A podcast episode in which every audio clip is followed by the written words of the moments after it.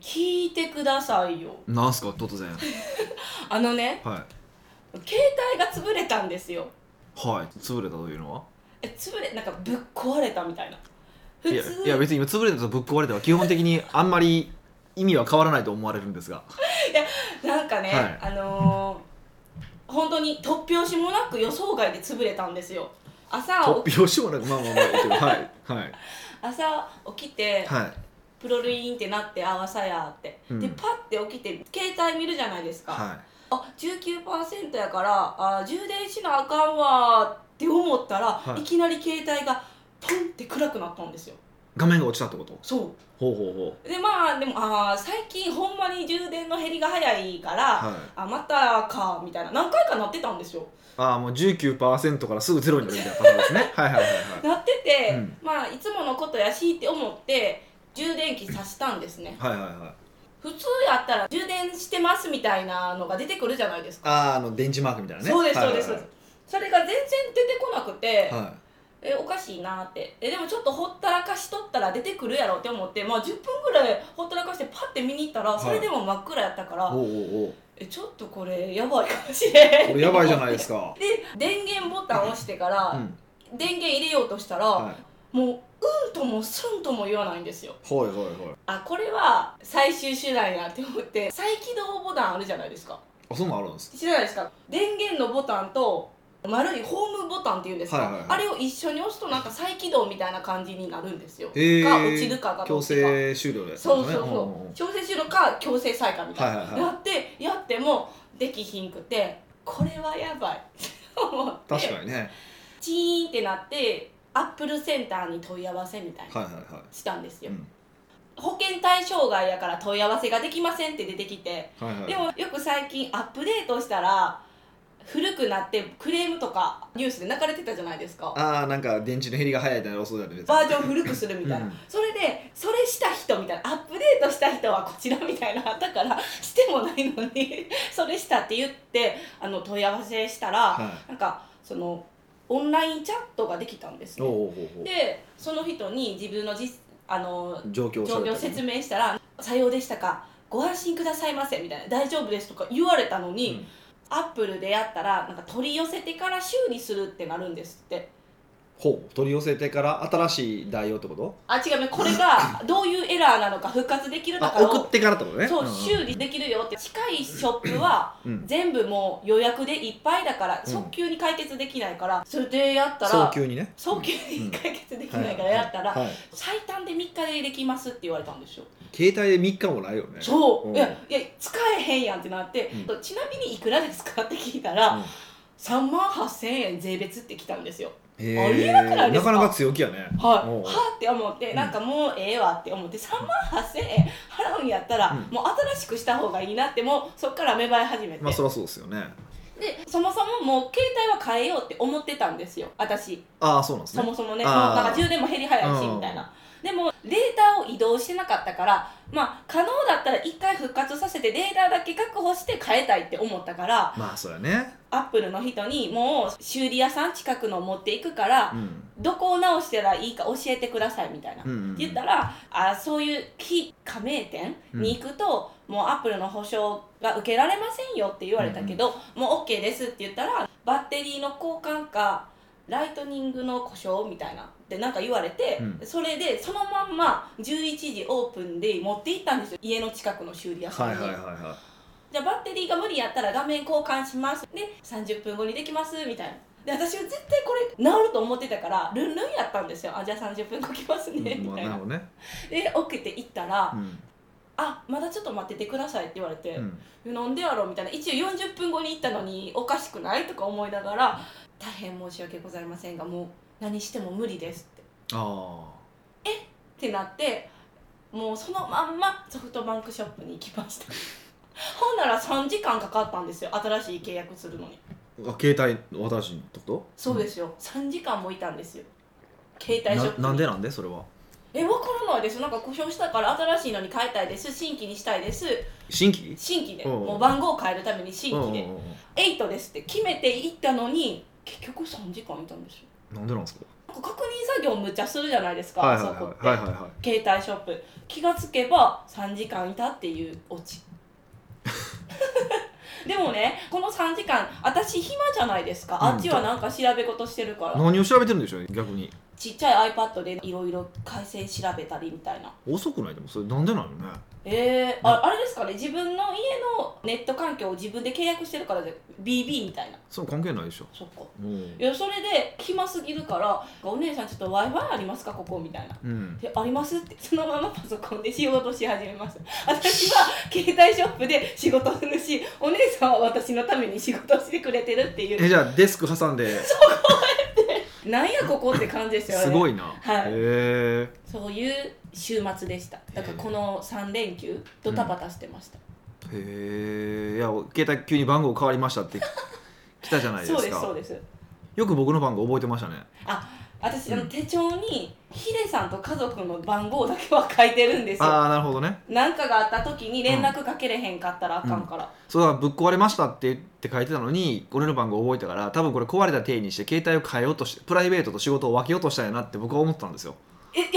そんなん言う普通に2台持ちますってそんなこと思ってたんですえかいやその可能性はあるなと思ったんですよいやほんまに壊れたんですよあそうなんやだからそのみんなにおすすめしたいのは手帳の後ろに本当に必要な人の番号を3人ぐらいは書いてた方がいいよみたいなまあ確かにねこの人につながればもう分かるみたいなああそれは確かにそうやねあれでしょすごい悔しいのは、まあうん写真のデータも悔しいですけど、うんうんあのメモ帳に結構自分のパスワードを保存してたんですよああなんかログイン情報とか、はいはいはいはあいそれだけが無念ですねあーもう一回調べたり再設定しなきゃいけないですかはいそれだけが嫌だったんですけどあとはやっぱルンルンですね新しい携帯を持てばあー確かにね今私の電話帳多分6人ぐらいですからねそれでも逆にそれはすっきりしていいっすよねそうなんですよあーいらんもんね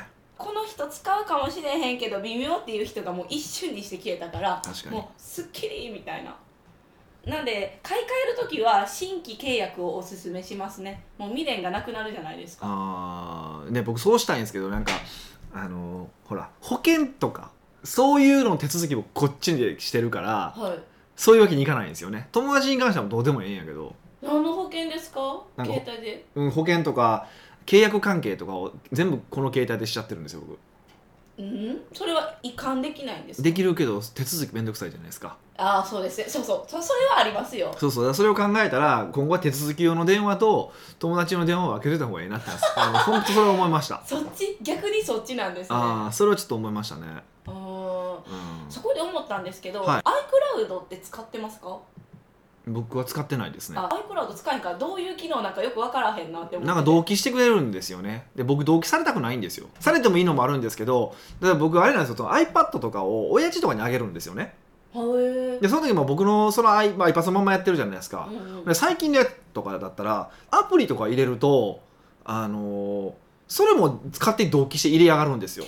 もうすごい進化ですねそれめっちゃそれはた確かに自分全部自分のもんだとしたらすごいありがたい話なんですけど親父からしたらなんかわけのわからんアプリがどんどん増えていくわけじゃないですかそうですねなんやろうってなりますねそうそうそうそうそうそうで僕ら特に仕事でリサーチとかでいっぱいアプリとりあえず一回ダウンロードするから、うんそうなんですねそうそうそうわっちゃわちゃなるから、同期はしないんですよねそうとかなんか家族で共有できるみたいなとこななんかあるでしょ全然いらないじゃないですかそんなもん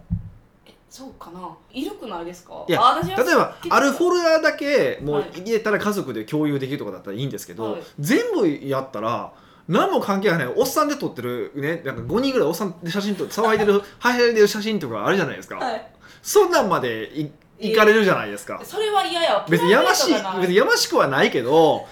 でもまあ、そんな影響はしないでしょそん嫌だな。嫌 だそうそうそうそう。いやいや親父が見て、これ何やっとんねん、こいつみたいなとか。そうそういうのもあるから、こう、細かな設定がわけわからないんですよ。で、うん基本もう動機をね、ある時にアップデートしたら、もうそれがデフォルトになってたりするわけですよ。へーだから、ある時までそういう動機がなかったわけですアプリの。はもうい突然なんかある時になったら突然俺の iPad と親父の iPad と自分の携帯と全部に同期されてええと思ってへえ嫌やなそうなんですよこれされされたらそうなんですもう嫌腹ね立つんですよだからうーほんんま腹出すんですよね本当にね変えたいんですよ僕アップル嫌いなんですよ僕はえ嘘こんだけアップル使ってて申し訳ない んですけど嫌いなんですよそういうやったったでみたいな感じがもう腹立つんですようんもう便利やしこれ望んでたやろっていう感じでそうそうそう全然望んでないからやといやでもねあの大多数は望んでいやるんですよ絶対望んでない絶対望んでないもう余計な機能はいらんからもうほんま黙って電話だけしてくれといえじゃあなんでアップル買い続けるんですかや見やすいんですよねあーあのやっぱ画面が綺麗ですよあそれは思いますそうっていうのもあったりとかあとまあこれはもうまあ一回要は、うん、こう買い替えあ Mac にしてしまった時ですよねこうもう散々なんか Mac にした方がいい Mac にした方がいいみたいなこと言われて Mac にしたんですよはいもう全然何もええと思わなかったんですよで今もまあ全く思わないんですけどそ、画面が綺麗で見やすいううんぐらいですよね、もうそれぐらいしかないないんですよ、うだーかんらみんなが騒ぐほど何がいいか全然わかんないんですよスタイリッシュ軽い でもスタイリッシュって言うともうみんなと一緒ですよそうですねそうもうそういうの寒いじゃないですかなんかもうみんなと一緒とかいうのがでそういうのもあったんですけどもうとは一回使って初めも嫌やったんやけどもう慣れてくるじゃないですかだんだん向かうわ使いにくい使いにくいってもう Windows でずっと慣れてきたのに使いにくい使いにくいと思って Mac になったじゃないですかでこれもう一回やめたら Windows でまたやらなダメじゃないですかそうですね設定とかそう俺最近ちちょっとね例えばあの親父のパソコンとかを、まあ、Windows でなのでこうちょっと触って設定とかしてあげるじゃないですか僕らがやってた時の Windows ともう違うんですよなんかもうわからないですもんずっと待ってそうそうもうあの画面がタッチパネルになってたりとかうへえなんか僕らが思ってるそういうデスクトップの画面じゃなくてなんか四角のがファファファ並んだみたいななってたりとかえーってなるからこれまだ戻したらこっちなんねやろみたいなのもあってあー全くこれ覚え直すの面倒くさいわっていうのがあって仕方なく Mac 使ってますでよくよく考えたら Mac なんてまだまだ少数派なわけでそうなんですかえ90何パー Windows ですからね世そうやん世の中のそうですよ今ですかそうそうですよ今でもシェアはええだからこんなんしてマック使って生きてんのはもうあのスタバにいてる連中だけですよ 知らなかったほんまですかそうなんですよ本当そうでだからそれを考えるとあんまり僕もね本当マックは使いたくないんですよ、そういうのもあるんですけどまあ仕方なく今のところ仕方なくえー、じゃあそんなに Windows がいいってことですよね9割ぐらいはまだ Windows いでやいいからたくさん使われてるけどたくさん使われてるからたくさん使われてるってもあるじゃないですかああそうですねこういうのは本当にもうそういうプラットフォームビジネスでそういうことであの多少うんチャッチくてももうプラットフォームになってしまったらもうそういうわけにいかないみたいなのもあるじゃないですかうんっていうのもあるから、うん、なんか僕どこが Mac がいいのかっていうのをちゃんとプレゼンテーションしてる人くれる人を教えてほしいんですね本当に僕はえそんなんあのなんていうんですか Mac の CEO とかぐ らいしか見いやてないそんないやそんな偉い人じゃなくていいねんけど別にそんな偉い人でそんな求めその時給高い人でそんな求めてないねんけどもうちょっとななんか良さをね僕に教えてくれる人おってもいいなと思うんですよねやたら進めてきたくせに、うん進めた後に「いいやろ」しか言えへんから何がいいかが分からへんねんですよちゃんと言語化してくれよみたいな、おすすめする時ってねそういうのがないんですよ、うん、そう感情でいくからねそうだからいいんですよ乗らされたでしょそれで動きましたでしょ心が 1年半ぐらいかかってね結構かかるやかんかりましたかかりましたかかりました逆に1年半もう言い続けてくれた人がすごいですね1年半言い粘り強続けてて「いや何がいいんですか?」ってもうねそもそもの設計思想からして違うとかって言うんですよ 設計思想って俺思想なんか見たことない知らんしね書いてないしねと思 って知らんくてもいいしねそれはそうそうでもよく分からへんからねどうしようかなっていう感じはちょっとありますよねうーんだからまあまあまあしゃあないんですけどももうまあ、うんまあ確かに画面が見やすいっていうのもおすごく重要な要素だと思う長く仕事をするって考えたらねうんだしまあだからもう絶対ダメっていうのもないんですけどとはいえなんかこうアダプターもなんかねでなんか使いづらいアダプターになったりとかするじゃないですかそうなんですよでもただみんなに言いたいのは、はいい、つ何か起こるかわからないから、うん次は我が身と思って手帳に大事な人の電話番号を書くのとパスワードとかのなんていうんですか筆記で残すのも大切やなってま思あ、ったん紙ベでーすスよ、残すのはね、のまあ、パスワードとかはね紙ベース残しにくいってもあったりとかいろいろ悩みはあるんですけどね変えたらすぐ変えれませんしねそうそうそうとかももうあのそういうことが起こり得るから一回ちょっと見直した方がいいよっていう私の悲しい事件からみんな学んでくださいませみそたれいよなり。バックアップ取ればって話やねんけ どね北岡秀樹の奥越えポッドキャスト奥越えポッドキャストは仕事だけじゃない人生を味わい尽くしたい社長を応援します改めまして北岡ですミカです。はいあのですね先週末そういう私の大惨事があったじゃないですか、はいなのでヒデさんは普段どうやってデータ管理してるんですかあ今日はそれが質問とい うかそうです今回のテーマというかそうニックネームミカさんなるほど まあ僕はもうミスター保険ですからねミスター保険、もうね石橋を叩いても渡らないぐらい慎重なタイプなのでうん意外ですねうんそう僕みんな言われるんですけど、はいそうあれイケイケやって思われてること多いんですけど僕すっごい慎重派ですよなんなんですかねだってなんかこううーんこんなん適当でいい適当でいいって思ってるやろうなって思ったら意外としっかりしてるみたいなうんなんか、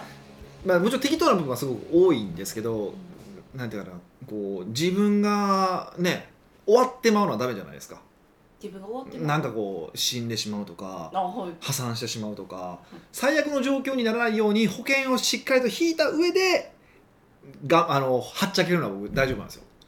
だからジェットコースターと一緒ですよねジェットコースターで例えば3回2回乗ったらネジ外れますって言われたら乗らないでしょ乗らないですよあやっぱ絶対大丈夫だって分かってるから乗るわけじゃないですか、はいバンジーとかもそうで紐は大丈夫だっていうふうになってるから乗るわけでしょはそれと一緒なんですよいうんだから僕が求めてるスリルっていうのはもう完全に安全だって分かった上でのスリルなんですよああなるほどそういうことなんですそねれはあってだから仕事も僕すごくそうで割とそのなんかギャンブル的にこう最後のお金をかけて広告かけて当たりましたみたいな話を聞いたらこの人すごいなと思って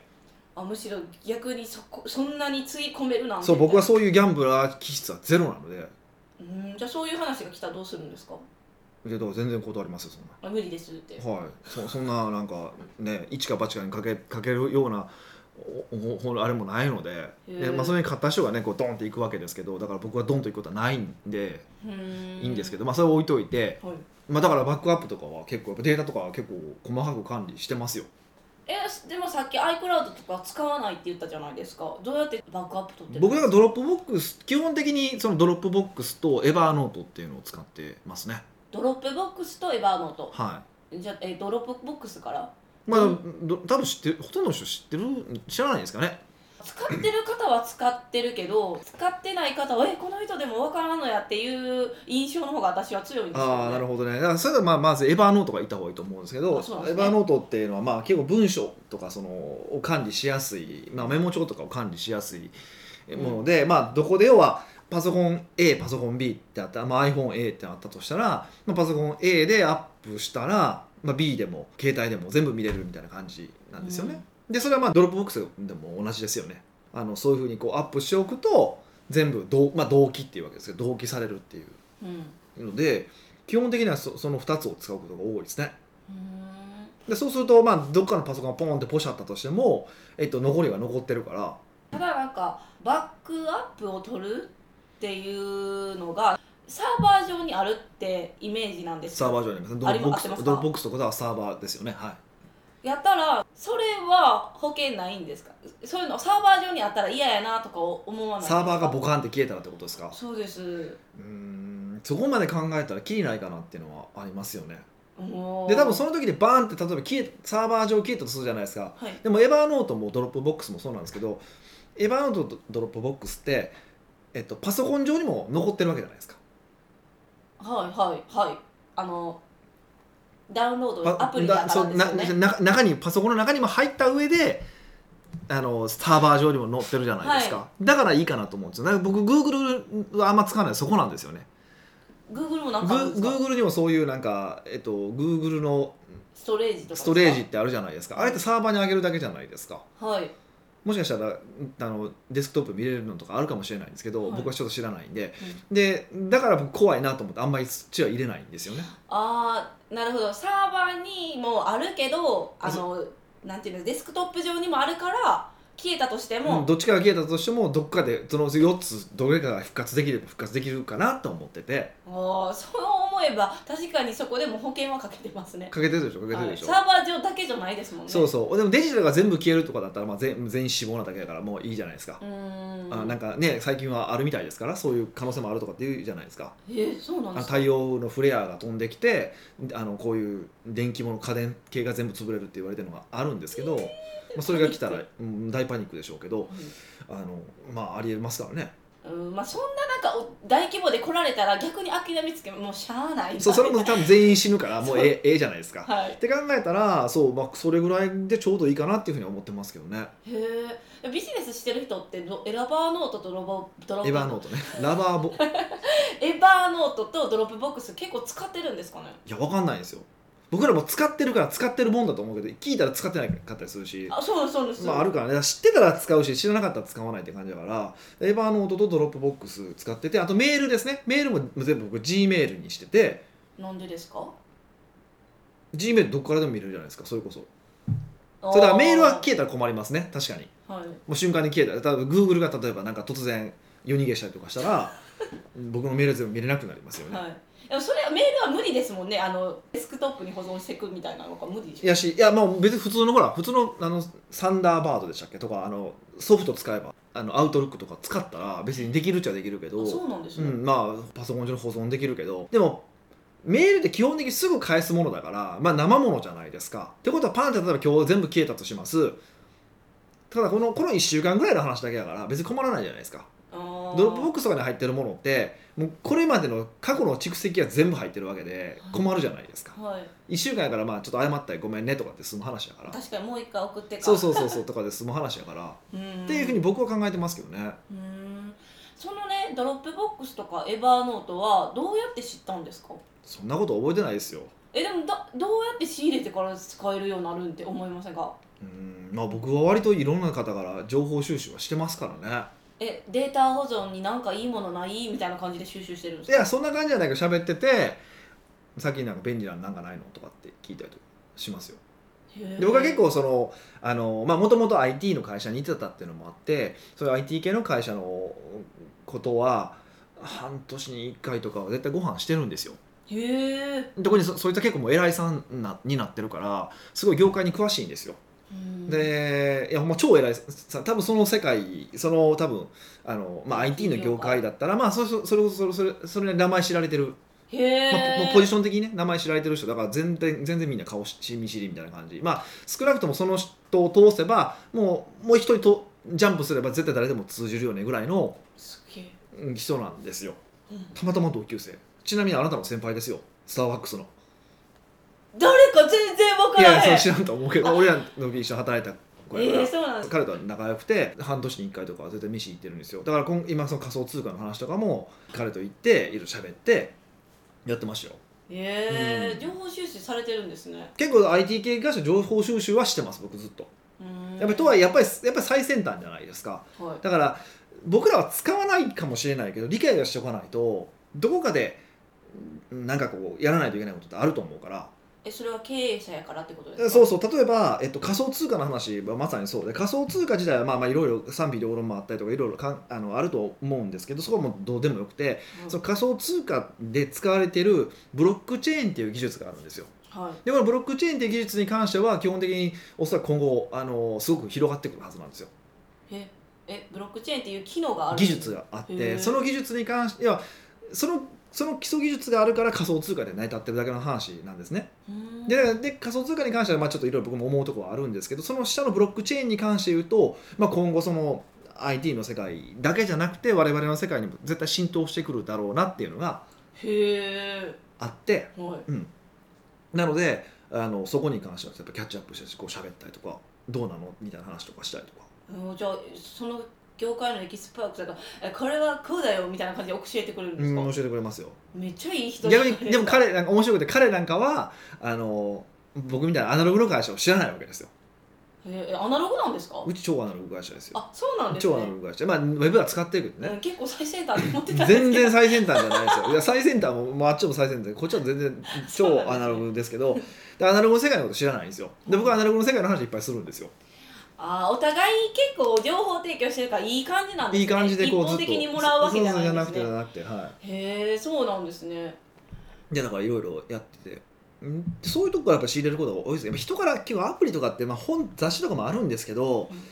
あのそんなん興味ないから読めないでしょ僕らそうですねただの情報収集としたら入ってこないですそうしかも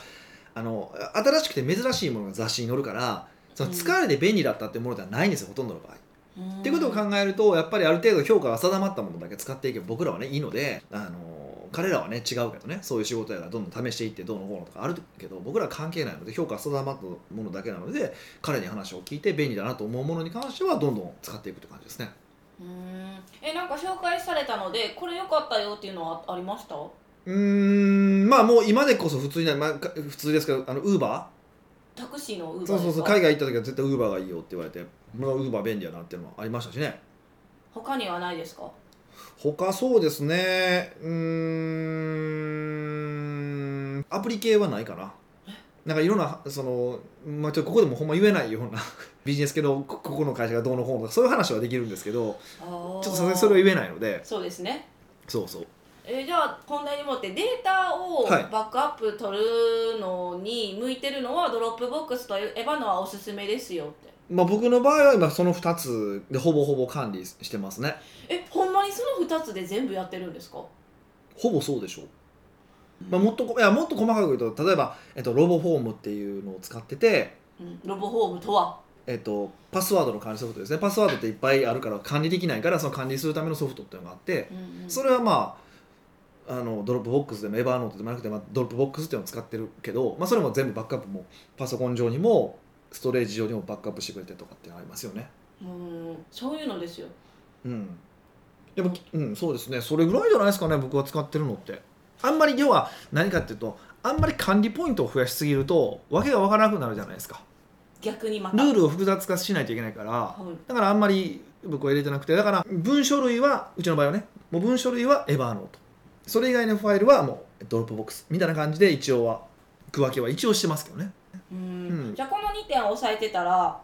とりあえずはいいよって感じですね、うんでであとその G メール使ってもらったらいいんじゃないのっていうぐらいですかねうんあのめっちゃ個人的な質問なんですけど、は自分のパスワードとかを私はメモ帳にしてたんですよ、い、うんでそれで困ったことはなかったけど今回初めて困ったんですねそれやったらメモ帳っていうのはあの携帯のメモ帳ねはいはいはいえっと、エヴァノートに自分のパスワードとか入れていいですかダメでしょ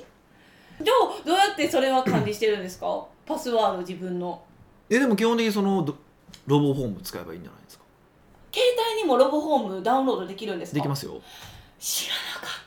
った そうやったんですかは早く教えてくださいよねそうロボホームを教えてくれた時にい一使え緒るに使えるよ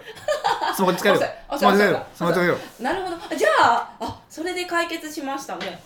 はいじゃあ皆さんあの今週はデータ管理についてもう一度見直してくださる週だったらいいなと思いそうまですすね。あちなみにロブフォームよりも何だかな、あの別のアプリの方がええっていう人もいてますけどね。ワンパスワードとかキーパーとかじゃとかまあ僕知らないですけどなんかそういうのがいいっていう人もいてるからあくまで僕はロブフォームを使ってるってだけなので。あパスワード系は自分の好みでなんかこのもああるでしょうしあのうん別にどれじゃないとあかんってこともないと思うからでも少なくとも言えることは無料じゃなくてお金を払いましょうねってのは一つですねえなんでですか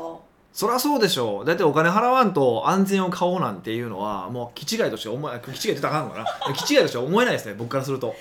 えー、そこはちょっとびっくりポイントですね、うんやっぱりその無料であったらあ無料で使ってみようかなっていう発想にやっぱ人間ってないやるちとょ思っうんですとよしたもんだったらいいんですけど、はいもうそうセキュリティ系とかでお金かけないとかって